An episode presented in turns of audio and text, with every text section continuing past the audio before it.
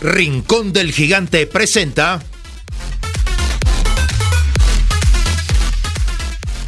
Semilla Oriental, un programa sobre el desarrollo de las nuevas generaciones en la sociedad del conocimiento. Conducen Federico Asandri y Stefano Cassini. Producción Enzo Menose.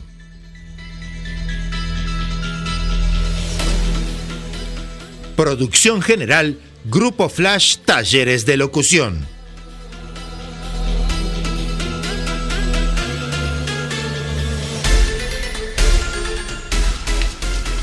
Bienvenidos a todos. Hoy tertulia con Ana Sarmiento, una colombiana de TEDx que nos va a hablar sobre los millennials. Como se puede apreciar, yo con este cuerpo y con esta piel claramente pertenezco a una generación anterior a la de los millennials. Estos jóvenes profesionales que a muchos les están sacando canas a nivel laboral. Sin embargo, yo tengo un sobrino millennial y a mí de verdad me preocupa mucho el rechazo que sienten las empresas por ellos. Como también debo decir que me preocupa mucho la antipatía que los millennials le tienen al mundo organizacional. Mi sobrino acaba de terminar la universidad y tanto él como sus compañeros, de solo pensar en trabajar en una empresa tradicional, se les revuelve el estómago. Bueno, pues les voy a contar tres cosas acerca de los millennials. El 50% de los millennials, es decir, la mitad de los millennials, preferirían no trabajar, oígase bien, no trabajar antes que tener un trabajo que odiaran. El 56% de ellos ni siquiera aceptaría un trabajo en el cual se le prohibiera el uso de las redes sociales. Y como si esto fuera poco, el 76% considera que su jefe debería estar aprendiendo de ellos. Pero veamos quiénes son los millennials más allá de todas estas estadísticas con, con, las que nos bombardean diariamente. Se trata de los jóvenes profesionales que, según quién, nacieron entre 1980 y el 2000 y comenzaron a trabajar con el cambio de milenio. Chicos, ustedes comparten el sitio de trabajo con dos generaciones principalmente. La generación X, que somos los que nacimos entre 1963 y 1969. Y antes que nosotros llegaron los baby boomers, que son personas que nacieron en tiempos difíciles, en tiempos de posguerra, es decir, entre 1946 y 1962. Bueno, señores, les cuento que ustedes antes solían ser la mayoría en las empresas y por eso el modelo organizacional tradicional está muy cercano a sus corazones, a las de las personas mayores de 50 años. Sin embargo, a partir del 2015, los millennials los igualaron y han comenzado a ser la nueva mayoría en las empresas. Según las proyecciones, se considera que el 75% de la fuerza laboral en tan solo seis años serán millennials, 75%. El futuro se ve muy millennial. Y mientras tanto, los X y los boomers vamos camino al retiro y el estilo actual de las organizaciones pierde vigencia porque la forma en que nos educaron a nosotros y el contexto histórico que nos ha tocado vivir es muy diferente al que les ha tocado a ellos. Por ejemplo, nosotros estábamos acostumbrados a ver la tele en familia, a compartir un solo televisor. Yo recuerdo los domingos sentados con mis hermanos y además negociando el canal que íbamos a ver, de los dos que había, claro está, porque no era que hubiera más. Mientras que ellos crecieron con televisión en el cuarto, conexión las 24 horas, teléfono propio. Muchos incluso son hijos únicos y ni siquiera han tenido que compartir los juguetes. Nosotros, en cambio, crecíamos con la ropa heredada de los hermanos mayores y si se nos rompía nos ponían los dichosos parches, que hoy en día salen así de fábrica, pero en esa época era cero cool de llevar. Pero todas estas comodidades son gracias a que la mujer lideró uno de los cambios más importantes de los últimos tiempos, las de nuestra generación, y fue la entrada al mercado laboral. Esto implicó que tras la baja de maternidad tuvieran que volver al lugar de trabajo y organizar las dinámicas familiares en una forma totalmente diferente a la que les había tocado a ellas. Entonces comenzó una búsqueda desesperada por actividades extracurriculares para que los chicos pudieran estar entretenidos mientras ambos padres estaban fuera de casa por cuenta del trabajo. los pusimos a aprender de deporte, de música, de mates, incluso los pusimos a aprender durante las vacaciones. Y esto ha hecho que la nueva generación sean unos chicos con una gran necesidad de aprender y de hecho la generación con más estudios de toda la historia. Para ellos, tener una carrera y máster y dos idiomas y conocer varios países es común denominador. En este momento tenemos sentada en las empresas a la generación con más preparación de todos los tiempos. Piensa, ¿cómo puedes aprovechar todos esos conocimientos? Y yo mientras tanto te cuento de un segundo colateral de la entrada de la mujer al mercado laboral, que fue un segundo sueldo en casa. Esto hace que los millennials crezcan con absolutamente todo lo que desean, con consola, con diversión, con entretenimiento, con ropa nueva y además con PSP. Pero resulta que ellos comienzan a extrañar eso que antes había y ya no hay. Sus padres en los momentos importantes de sus vidas. Los millennials crecieron con un tiempo muy limitado con sus padres y lo resienten. A ellos les hubiera gustado verlos más, compartir más cosas. Muchos de ellos inclusive los vieron enfermos por cuenta del trabajo. Y esto ha hecho que ellos no quieran perpetuar ese círculo con sus hijos. Si bien para un millennial la realización profesional es importante, también lo es la realización personal y eso es algo que no están dispuestos a sacrificar. Aquí ocurren dos cosas muy importantes. La primera es que ocurre un cambio en la definición de éxito, porque para nosotros, los mayores de 40, el éxito estaba dado por todo lo que pudiéramos acumular por cuenta del trabajo. Una casa, coche y buena educación para los hijos y vacaciones en la playa. Y para lograr todo esto teníamos que estudiar una carrera que nos diera los medios con que vivir. Y ahí nos resignamos y aceptamos trabajos y carreras que no necesariamente eran los que nos hubieran gustado hacer, simplemente porque queríamos cumplir con este sueño colectivo. De hecho, yo recuerdo a un profesor de marketing que nos decía, señores, es que si el trabajo fuera bueno, a uno no le pagarían por hacerlo.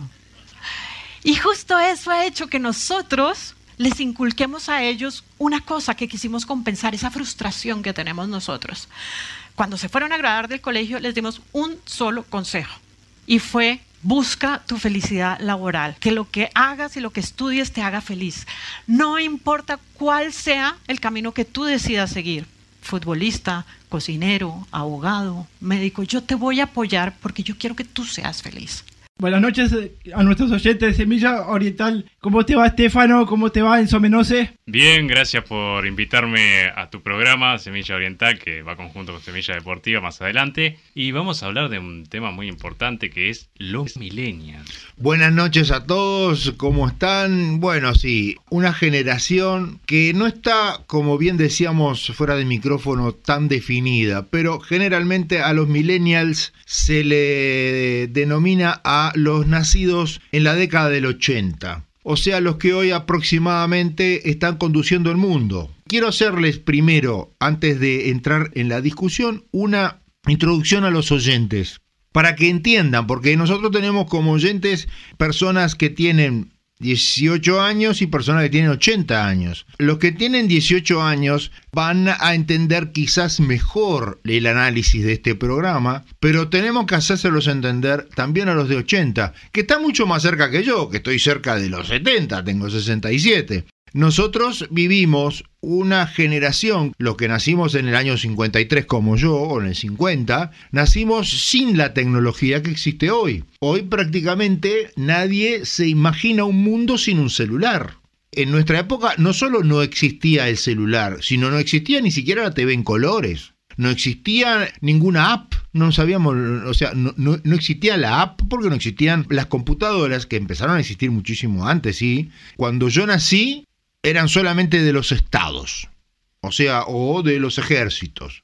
Eran aparatos enormes, grandes como casas, que tenían en sus memorias enormes cantidad de información. Esa cantidad de información con la tecnología se fue achicando, achicando, achicando hasta que hoy se pasó de un K, que es un mil eh, bytes, a 20 teras, que son 200 millones de bytes. Con la diferencia que mil bytes existían en una casa enorme y hoy 200 millones de bytes existen en un, en un pedacito de metal que nos llevamos adentro de nuestro bolsillo. Eso es un poco para determinar qué son los millennials, los que en primer lugar son la generación que ahora está decidiendo la dirección del mundo. Para dar ejemplos prácticos tenemos que ir a un personaje, primero podemos citar a Steve Jobs, que ya falleció, por más que no, es, no era exactamente millennial, un poquito antes, Bill Gates, pero sobre todo a el dueño de Facebook y de WhatsApp, Zuckerberg. Zuckerberg, que tiene 36 años, o sea que es exactamente un millennial que es la última parte en la cual se han inventado y popularizado las apps. Esto, lo que acabamos de ver, lo- los millennials, como tú decías, Estefano, hemos nacido con la, con la tecnología, pero a su vez también los millennials nos quiere capacitar para potenciar la idea corporativa de las empresas, porque pasa que mm, las empresas a veces cuando los integrantes entran, vamos a referirnos a los empleados en este caso, a veces no se pueden complementar con los que ya están por el tema de generación, porque nosotros en una, en una idea corporativa lo que tenemos que lograr es que todas las partes trabajen conjuntamente, o sea, los jóvenes con los, con los más viejos. Y voy a agregar algo más. Ese corporativismo del cual estás hablando está siendo una línea no solamente de la misma empresa del que estás hablando, sino de todas las empresas. O sea, la complementariedad, que es el corporativismo, un poco que tú estás diciendo. Hoy en una misma empresa trabajan personas que son millennials, centennials y viejos. de entre Baby comillas. boom. Se define. ¿Cómo se definen? Baby boom. Baby boom, bueno, ahí está. Porque en realidad también nosotros vivimos, el boom lo sentimos, ustedes nacieron con él. Es como si yo dijera, bueno, yo nací con la energía eléctrica, con un teléfono y con un televisor. Ahora, si tuviera alguien con 150 años, no nació ni siquiera con, con esas cosas. Entonces, eh, quiero que termines un poco ese concepto muy interesante. Un concepto medio abstracto que queremos desarrollarlo, ¿no?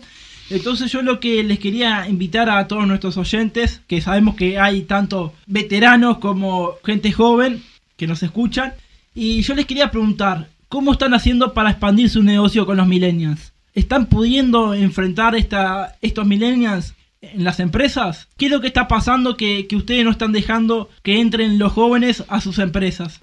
Muy interesante la pregunta. Yo lo que puedo hacer es contestártela como te lo contestaría una persona con poca visión, porque se exige experiencia. Exigir experiencia al que no puede tener ex- experiencia es un discurso totalmente contradictorio. Y ahora quiero escucharte a vos, Enzo. Y como estaba definiendo de, a nivel corporativo, los millennials con los jóvenes de ahora como generación Z, vamos a hablar, un ejemplo, tenemos que aprender uno de los otros.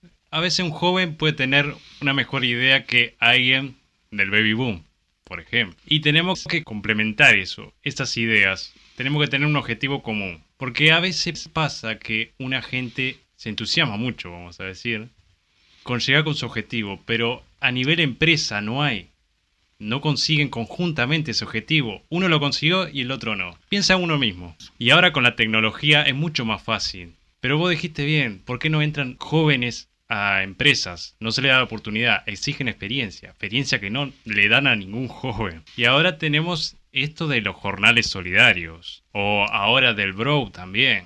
Pero también vi una pregunta, no voy a, no voy a decir la empresa, que decía si tenías antecedentes afrodescendientes. Eh, aquí entran otros elementos que no tienen nada que ver con los millennials, con los No, claramente, pero... que pueden tener elementos que son contradictorios y distorsionantes dentro de lo que Sí, estamos claro. hablando. Porque hoy un afrodescendiente, un chino, un indio o lo que sea, tienen la misma capacidad, dependiendo. Inclusive se hicieron, la, la Universidad de Harvard hizo un experimento muy interesante, por lo cual agarró a un niño de dos años, afrodescendiente, un niño de dos años blanco, un niño de dos años chino, un hijo de dos años hindú, los criaron de una forma exactamente idéntica y al final el mejor no fue el blanco, el mejor fue el hindú, quizás no sabemos por qué razón, pero la mente humana es la misma con cualquier raza, eso ya está demostrado.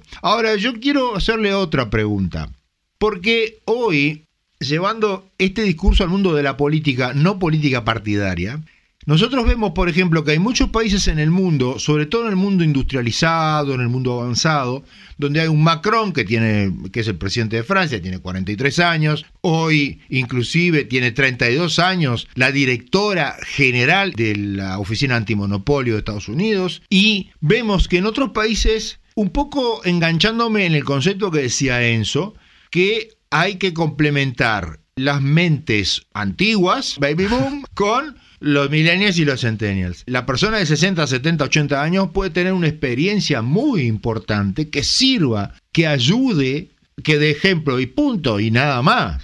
Porque la mentalidad que ya tiene Federico, que ya tiene Enzo y que ya tienen muchas personas de entre 18 y 25 y 30 años, es muy distinta a la nuestra. La pregunta es, ¿ustedes se sienten mejor gobernados por personas jóvenes o viejas? como tú decías, agarrándome de ese concepto que tú decías recién, Estefano, me adapto a, cualquier persona, estando ya sea con un joven o con, una, o con un veterano, nos adaptamos igual. La Pero ¿qué te gustaría más? No es que cuestión de adaptarse, todos nos adaptamos porque tenemos la obligación. Si un, si un país eligió a un determinado líder político, eh, es una democracia y, ya la eligió. Como persona, como Federico, ¿preferirías un veterano o un millennial de 42 años? A mí me da lo mismo porque es, depende de la experiencia que tenga cada uno, ¿no? Pero, a ver, esto de la experiencia es medio tramposo, ¿no? Porque yo, yo no lo veo del, ámbito de la vida, digamos, yo lo veo del lado eh, empresarial, ¿no? Porque, claro, la experiencia no se gana ni se tiene. La experiencia se va haciendo en el camino. Perfecto. Y Enzo, la misma pregunta, ¿qué te gustaría más? ¿Una persona de 45 años, 40 años o una persona de 75 años? Daría lo mismo porque tenés dos casos. Tenés a alguien con mayor experiencia y al otro que viene con la tecnología. Con uno podés aprender más, pero con el otro podés tener más feeling. Yo sí, se asemeja un poquito a tu edad, está con la tecnología y el otro vino... De otra época. Claro, de otra época, dejémoslo por ahí nomás. Pero a mí me daría lo mismo, la verdad, porque como dijo Fede, la experiencia que hace se va ejerciendo durante el tiempo que esté trabajando en una empresa o en cualquier lado. Voy a dar mi opinión. Yo me quedo toda la vida con el joven. Y lo voy a explicar con un argumento. Yo prefiero una persona de 43 años, de 45 años que conduzca un país que una persona de 75, 80 años, por la simple razón que a esa edad las neuronas, la velocidad mental, la tecnología incorporada, dan respuestas más rápidas y el mundo hoy es mucho más rápido que hace 20 años. Creo que esto es muy interesante lo que desarrollamos hoy. Ahora nos vamos a la tanda y al programa de Enzo. Laboratorio Tresul presenta Floradix, un suplemento vitamínico natural compuesto de hierro, vitaminas, especies vegetales y zumo de fruta que te aporta nutrientes y el hierro que tu cuerpo necesita en época de decaimiento y astenia primaveral. Floradix, de Laboratorio 3 Sul. No quiero perder lo que queda. La vida es dulce, la vida es dulce para el desayuno. Siempre es muy oportuno. Un Martín Fierro con membrillo. ¿Y por qué no? Con batata o zapallo. Es bien sencillo, mermeladas del rincón de durazno de como lo hacía mi abuela. Para mí el Digo frutilla y zapallo, sabores bien uruguayos, mi pedido de la miel. Se me eriza la piel, los dulces y mermeladas son del rincón del gigante.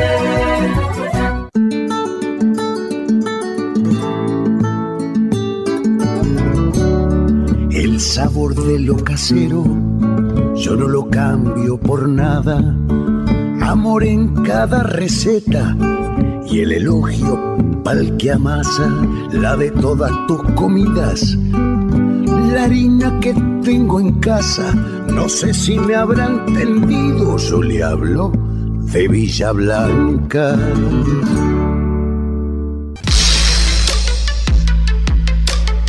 Pasarte a una Citroën Sub 4 Cactus ahora está en tus manos.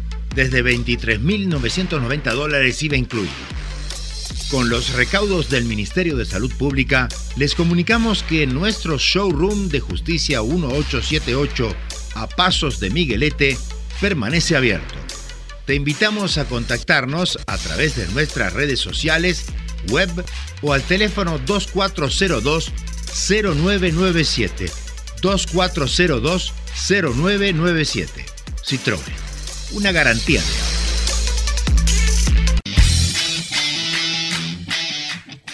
Laboratorio Tresul presenta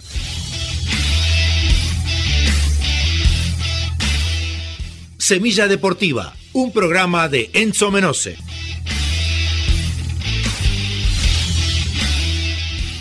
Bienvenidos amigos a Semilla Deportiva. Vamos a comenzar como todas las semanas con la información del fútbol uruguayo que nos regaló estos resultados.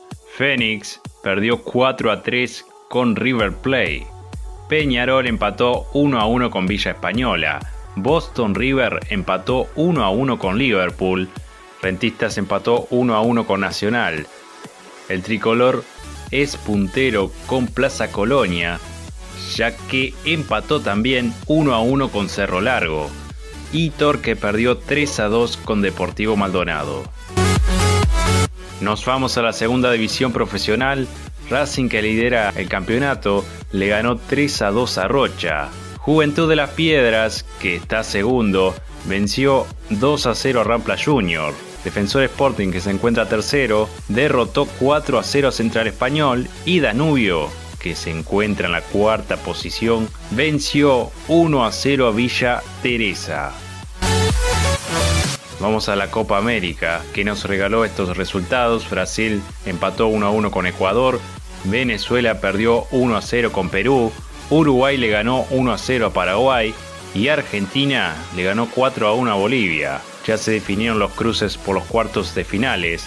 Perú enfrentará a Paraguay el viernes a las 6 de la tarde. Brasil juega con Chile el viernes también a las 9 de la noche. Uruguay jugará el sábado con Colombia a las 7 de la tarde y Argentina enfrentará a Ecuador el sábado a las 10 de la noche.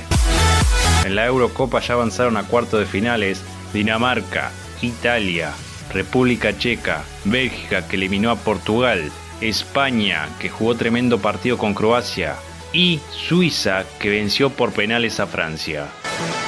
Vamos a finalizar dando noticias de Uruguay en el preolímpico de básquetbol en Canadá. Juega hoy a las 11 y 35 contra Turquía y el jueves lo hará contra República Checa a la misma hora. Ahora sí, esto fue todo por hoy. Nos reencontramos la próxima semana con más Semilla Deportiva. Laboratorio Tresul presentó Semilla Deportiva, un programa de Enzo Menose. Saludo. Bueno, muchísimas gracias a Estefano y a Enzo Menose que nos acompañaron en este día. Y nos estaremos reencontrando el próximo lunes o el próximo viernes con otra tertulia. Eh, Semilla ya es un clásico de Radio Oriental. Y bueno, estaremos con la tecnología del Spotify en todos nuestros programas que ya hemos hecho anteriormente desde, la, de que empezamos nuestro programa de Semilla Oriental. Muchas gracias.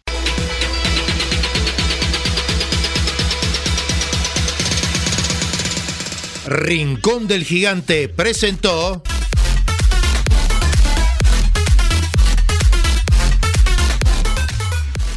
Semilla Oriental, un programa sobre el desarrollo de las nuevas generaciones en la sociedad del conocimiento.